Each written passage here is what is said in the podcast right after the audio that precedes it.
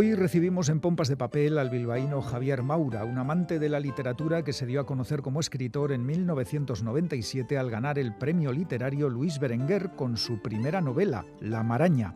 Luego vinieron otras dos novelas, Motivos Personales y Palillos Chinos. Ha escrito relatos y el ensayo Arenas Club y las Arenas, dos historias paralelas, publicado en 2019 con motivo del centenario de la Copa del Rey ganada por el histórico Club Vizcaíno.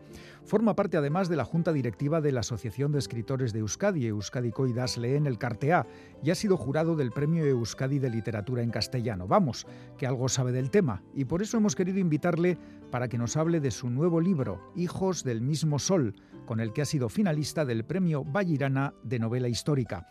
Javier Maura, bienvenido a Pompas de Papel. Pues bien hallado. Después de abordar en tus novelas temas como la violencia de ETA y los últimos años del franquismo, ¿tocaba escribir una sobre la guerra civil?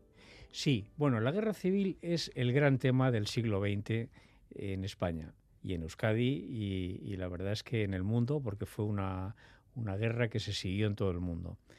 Y, yo he tenido desde siempre la, ilusión y las ganas de escribir una novela sobre la guerra civil. Pero he demorado todo esto primero para coger más mano, vamos a decir, con otras novelas y luego por otra parte porque hay que documentarse muy a fondo para escribir sobre un tema como este.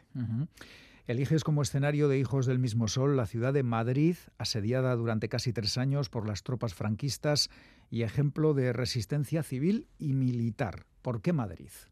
Bueno, Madrid es muy novelesco en el sentido de que el asedio fue, dio lugar a muchísimas historias personales, no fue una cosa rápida, una toma rápida en donde prácticamente hay poco que decir.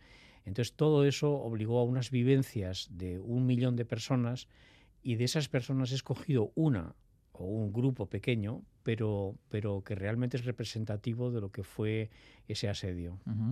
Durante la lectura de la novela nos llevas por calles y plazas de Madrid recordando nombres antiguos y con descripciones eh, bastante fieles. Da la sensación de que conoces bien la ciudad o te has documentado bien. Bueno, yo he vivido en, en Madrid durante, durante un año largo trabajando y, luego lo he estudiado a través de la, de la literatura, sobre todo de los ensayos, porque novela hay muy poquita sobre la guerra civil, pero ensayos hay, bueno, mogollón, o sea, tantos que, que ni caben en una biblioteca. Sí, toda novela tiene un protagonista principal, el de Hijos del mismo Sol, es un abogado, Nicolás Rosal, que es un tipo peculiar, de familia humilde, casado con la hija de un alto cargo militar, que ha ido labrándose una carrera y al que la guerra altera por completo su presente y su futuro. No sé si te has inspirado en alguien para crear a Nicolás Rosal. No, no, no. Es, un invento. Pues un ejemplo de, igual muchas personas. Es, es ficción, es verdad. Es, es, un ejemplo de muchas personas. Eh, es una persona que, un abogado, que intenta subir en la escala social a través de su matrimonio en parte y a través también de su trabajo y sus clientes. Sí, porque él en Segovia es el hijo de Paca la Verdulera. Es hijo de Paca la Verdulera. Ha ido ahí intentando subir en la escala social. Claro, y sobre todo además en la ciudad de Madrid. Entonces, claro, esto, esto le, le lleva a él a tener una serie de ilusiones y esperanzas. Todo esto se ve truncado eh, por, el, por, el, asedio, por la guerra, porque su familia se va a Navarra a veranear y entonces él se encuentra aislado en Madrid. Nicolás Rosal, como has dicho, queda atrapado en Madrid. Su mujer y sus dos hijos le esperan en el caserón familiar en Elizondo, en Navarra. Ella es de familia tradicionalista, carlista, así que ya sabemos a favor de quién van a estar en, la guerra. Sin duda. Eh, es curioso que al principio Nicolás piensa constantemente en cómo reunirse con su mujer y sus hijos, pero poco a poco se puede decir que casi los va olvidando. Sí, bueno, él, a, través del asedio y a través de la adaptación necesaria a la nueva realidad en la cual él va a vivir, está viviendo, pues se va, se va liberando. Y claro, esa liberación le va llevando, porque va conociendo a personas distintas, porque va viviendo situaciones que no había previsto vivir. Entonces, eso le, va liberando. Y en esa liberación, él descubre un ser, una esencia de persona que no, que la tenía un poco tapada. Él no sabía que era así, ¿verdad? En el fondo. Eso nos pasa un poco a todos. Pues, si tenemos oportunidad de que nos salga algo que lo hemos mantenido escondido quizá o claro de repente de repente las circunstancias externas a veces eh, nos sacan eh, cosas que nosotros no sabíamos que teníamos dentro recursos incluso mm, formas de ilusiones que, que, teníamos dentro un poco tapadas y que de pronto emergen Desde el principio, Nicolás tiene como objetivo que no le movilicen, que no le envíen al frente, es su obsesión. Recurre a todas las personas que conoce y se acerca, al alcalde republicano de Madrid, luego a los anarquistas, más tarde a los comunistas. ¿Se le puede criticar por su cobardía y su interés por salvar el pellejo? Claro que se le puede criticar. Lo que pasa es que salvar el pellejo es forma parte de, la esencia del género humano. Todos queremos sobrevivir. Entonces él para sobrevivir pues va ayudándose con, los que has citado, ¿no? Pero eh, es que además un anarquista o un comunista o un alcalde republicano en realidad son personas. Entonces, eh, bueno, pues si te ayudan, pues bienvenida sea la ayuda, ¿no? Es muy interesante cómo cuentas la evolución de Nicolás Rosal, el abogado que empieza a tener cierto renombre, se ve atrapado por la guerra, alejado de su familia. Al principio todo se derrumba, vamos, para él el mundo se hunde, pero sabe adaptarse y empieza a sentirse útil e importante en ese Madrid en guerra, es decir, se descubre como una persona que él no sabía que era, que es lo que hemos comentado antes. Sí, él dice de sí mismo en un momento determinado que, claro, hemos dicho que no quería ir al frente, ¿no? Y entonces, pero sin embargo le da un poco de, no sé, tiene responsabilidad, un cierto sentimiento de culpabilidad por no, por no defender la República, que, es su, que es su idea, ¿no? Y entonces él acuña un término que es combatiente de retaguardia. Entonces, Curioso. Bueno, que está bien, ¿no? Y es un combatiente de retaguardia y como tantos otros combatientes de retaguardia, porque él se dedicaba a, conseguir que los madrileños pudieran comer a, través del en el ayuntamiento, en la, en la sección. Sí, primero que consigan comer, luego que consigan ir en tranvía. Todo, eh, todo, claro y, claro y, luego controlando las crónicas que enviaban los corresponsales extranjeros, en este caso franceses, de la, de la guerra civil. Él busca tener un papel en, en, ese escenario de guerra. Sí, él, él busca sobrevivir, tener un sueldo también, que es importante. Importante. Y, y comer y, y tener un sitio donde estar y realmente pues le van saliendo esas cosas. Es decir, no, no, no es que las busque con ahínco y que vaya haciendo presenta solicitudes al ayuntamiento. No, no, no. Todo esto va, le va viniendo como, como, como un río que fluye, ¿no? Entonces, eh, bueno, pues él está contento con lo que tiene, a veces no tanto, pero, pero bueno, pero se adapta. Lo más destacable es que todo esto lo hace en un escenario bélico. Eh, el cambio de personalidad del protagonista afecta también a su vertiente amorosa, porque de marido fiel y tradicional pasa a relacionarse con varias mujeres eh, en un ambiente de guerra y de incertidumbre. Yo creo que ahí también se favorece ¿no? esas relaciones. Sí, bueno, una cosa muy importante es que en una guerra, eh, sobre todo con los bombardeos que había en Madrid, que eran cotidianos, uno no sabe si mañana va a estar vivo. Claro. O sea, sabe que hoy está donde está, pero mañana no se sabe. Entonces, eso hace que las relaciones sean mucho más eh, fáciles. E intensas. E intensas. Claro. Sobre todo, además, eh, eh, él ya va olvidando a su mujer, porque su mujer representaba lo que, lo, lo, que representaba en su momento, que era pues el ascensor, el botón del ascensor, etc. Pero ya su mujer pasa al olvido, porque se aburre de ella, porque además sabe que si, que si la guerra, eh, si vuelve otra vez allí a ese sitio, los, parientes de su mujer le van a hacer la vida imposible. Sí, le van a poner la etiqueta de rojeras, de rojo. Y, y, entonces, pues él, lo que hace es, vivir. Entonces, que ¿conoce personas? Pues estupendo. ¿Conoce mujeres? Pues bien. Y se relaciona con ellas de una forma distinta a con su mujer, puesto que las anarquistas y las, en fin, no, no tenían esos remilgos, vamos a decir, que tenían las, las más liberadas, vamos a decir, habían avanzado en los derechos de la mujer. Matilde, Almudena, Celsa son las mujeres con las que Nicolás se relaciona. A mí me ha gustado sobre todo Celsa, la profesora de inglés. Yo creo que también. te extiendes más en, la relación, en, describir su relación. A mí también, porque eh, Celsa es una mujer eh, fea, es decir, que muy poco agraciada, incluso gordita y tal, o sea, no, no es nada, atractiva, guapa, atractiva pero y está en un hoyo de alguna forma, es la última que sacan a bailar en los bailes. ¿no? Y, Nicolás en ese momento está viendo ya que, que, todo aquello se desmorona, porque ya son es el año 38, cuando ya la guerra está casi perdida, los se dan cuenta perfectamente. Y entonces en ese hoyo se encuentran y se dan calor humano. Es decir, no es tanto amor, vamos a decir enamoramiento, como, como eso tan necesario que es a veces el calor humano. Apoyarte en otra que persona. Te abracen, sí, sí, que, te abracen y que te digan estoy contigo. Otro aspecto destacado de Nicolás Rosales es la admiración, casi envidia que tiene por las personas con convicciones fuertes, las que a él le faltan. Sí, claro. Eh, cuando una persona eh, es cobarde, porque Nicolás es bastante cobarde hasta que se, va haciendo valiente, pero es cobarde, ¿no?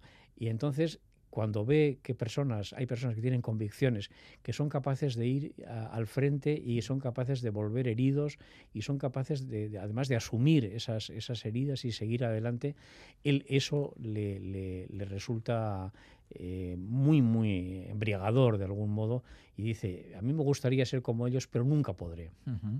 Al leer tu novela he recordado un cómic eh, magnífico de Carlos Jiménez titulado 36-39 Malos Tiempos, en el que hace un crudísimo relato del sufrimiento de la población civil durante el asedio de Madrid. Tú dejas ver las dificultades, pero Nicolás y su entorno comen y viven mejor que la mayor parte de la gente. Sí, sí, él, él consigue unas situaciones que son mejores que el promedio aunque luego también es solidario con, con, otras personas pero va consiguiendo situaciones que otras personas no pueden porque realmente es un abogado, habla, un, habla francés y, tiene unos contactos, que no tienen otros y entonces vive mejor, aunque no vive bien. No, vive en una situación de guerra.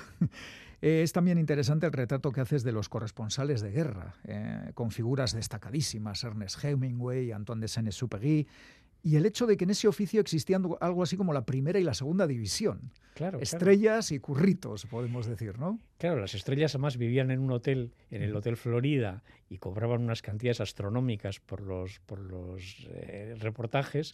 Y luego estaban los que iban allí a la oficina y que tenían que enviar los, los, teletipos, en fin, las, las eh, conversaciones telefónicas con sus redacciones, que, que cobraban muchísimo menos y se arriesgaban a lo mejor algo más. Bastante más, sí. Por cierto, hablando de periodistas, es curioso cómo en el Madrid sitiado los reporteros podían acercarse a primera línea del frente en tranvía. En tranvía, sí. esa es una realidad que la verdad es que no se ha repetido más que en algunos sitios, concretamente en el Líbano, pasó lo mismo en la guerra civil del Líbano, que el frente estaba a 500 metros de, de un bar donde daban cervezas que es curioso, pero aquí, aquí el tema es que se podía ir al frente en tranvía, es decir, que tú llegabas en el tranvía un poquito más allá de lo que era la última parada y a un kilómetro, kilómetro y medio estaba, estaba la guerra. La trinchera. Madre mía. El título de la novela, Hijos del mismo sol, lo extraes de un discurso del entonces presidente del gobierno, Manuel Azaña, al referirse a los españoles enfrentados entre sí. Pero hay un momento en el que Celsa, de la que ya hemos hablado, afirma que eso no es verdad y que el sol calienta distinto según a qué clase pertenezcas. Sí, claro, ella, ella en, su, posición, eh, el hecho de que el intelectual eh, Azaña, que era el presidente de la República, que era un hombre muy respetado por todos los, los republicanos, eh, cuando él dice que, que, somos todos hijos de un mismo sol, es como cuando se dice aquí, la justicia es igual para todos. Vale. Bueno, entonces dices, bien, es igual para todos, pero según cómo... Son palabras, sí, como es frases hechas. Eh, bueno, uno se preguntará, ¿y cómo se le ha podido ocurrir esta novela a Javier Maura? Y yo bueno, mirando un poquito por aquí, un poquito por allá, pues me he ido a tus raíces familiares. Y tus raíces familiares, por ejemplo, Antonio Maura, presidente del gobierno español a principios del siglo XX, es tu bisabuelo. Eh, el escritor, dirigente comunista y ministro de Cultura en los gobiernos de Felipe González, Jorge Semprún, tu tío segundo, se va a celebrar su centenario, se está celebrando su centenario. Sí. Eh, luego, eh, tu familia quedó dividida en dos partes, eh, favorables a la República, favorables a los sublevados. ¿Es gracias a este mestizaje político que ha sido posible la novela, que la pues hicieras? Probablemente sí, porque ese es el sustrato que le queda a uno de las historias que le cuentan de niño. Entonces a mí me han ido contando... ¿Se hablaba de política en tu familia? Sí, en mi familia siempre se ha hablado de política y, o sea, es de lo que más se hablaba realmente. ¿no? De la guerra poco, a mi padre no le gustaba hablar de la guerra, yo sé que fue combatiente, pero de política se hablaba mucho, ¿no? Y entonces, claro, empezaron a salir las historias, pues eso, de dos hermanos, uno ministro de, la, de Trabajo con Alfonso XIII el 14 de, abril del 31 y el otro eh, ministro de, la Gobernación el mismo día, pero de la República. Entonces, claro, y luego dos hermanas que eran la una jefa de prensa de la República y la otra jefa de prensa de Falange Española. La de la República sale en la novela. La de la República sale en la novela, la de Falange Española no, porque no procede. Sí. Pero, pero que dos hermanas ocupen el mismo puesto de trabajo, la una en, el, en, un campo en, los bandos y enfrentados. en el otro campo, bueno, pues yo creo que es algo muy curioso. Y esto me lo contaban de niño, yo me parecía normal, como todo lo que te cuentan de pequeño, pero luego cuando lo contaba fuera de casa me Se asombraban, ¿no? ¿Cómo es, posible? ¿Cómo es posible? Hombre, me imagino que en la geografía española tiene que haber muchos casos de familias divididas, eso es así. Por supuesto. Lo que pasa es que a lo mejor no tanto con posiciones tan relevantes. Sí, eso es. Eh, miembros destacados en uno y otro lado. Pero vamos, gente que, que, que, ha, visto cómo un hermano estaba en un lado y otro hermano en otro, otra pues hermana en otro. Esto es lo más común. Bueno, pues eh, Hijos del mismo sol acaba de publicarse, está, está calentita, como podría decirse la novela, pero yo tengo que preguntarte si estás trabajando o tienes en mente un nuevo libro. Sí, sí, tengo en mente un nuevo libro que lo tengo casi terminado. ¡Oh, qué rapidez! Pero, sí, bueno, porque esta novela ya tiene un año aproximadamente. Es que ganó sí, el premio, es del año ganó un premio en el año 22, lo tuve que presentar en julio del 22, claro, ha pasado un año y casi medio. Te ha dado tiempo a escribir. Y en ese tiempo y entonces es una novela más costumbrista, vizcaína. Es una novela vizcaína que ocurre en un pueblo costero del País Vasco, en donde hay, pues bueno, también sus eh, clases sociales, hay sus eh, diversos problemas y, bueno, pues es, es, más ligera, vamos a decir, en el sentido que no es tan, tan, tan, tan intensa como esta de la guerra civil. Pero bueno, pero yo creo que he querido reflejar un poco cómo son los pueblos de veraneo del País Vasco. Hasta ahí podemos leer. Hasta ahí podemos leer. bueno, pues eh, eso llegará, pero de momento lo que tenemos es Hijos del mismo Sol de Javier Maura, finalista del Premio Vallirana de Novela Histórica, publicada por la editorial Diéresis. Javier, que muchas gracias por haberte, por compartir estos minutos en Pompas de Papel y hasta la próxima. Es que ricasco y nos veremos con la nueva novela, si puede ser.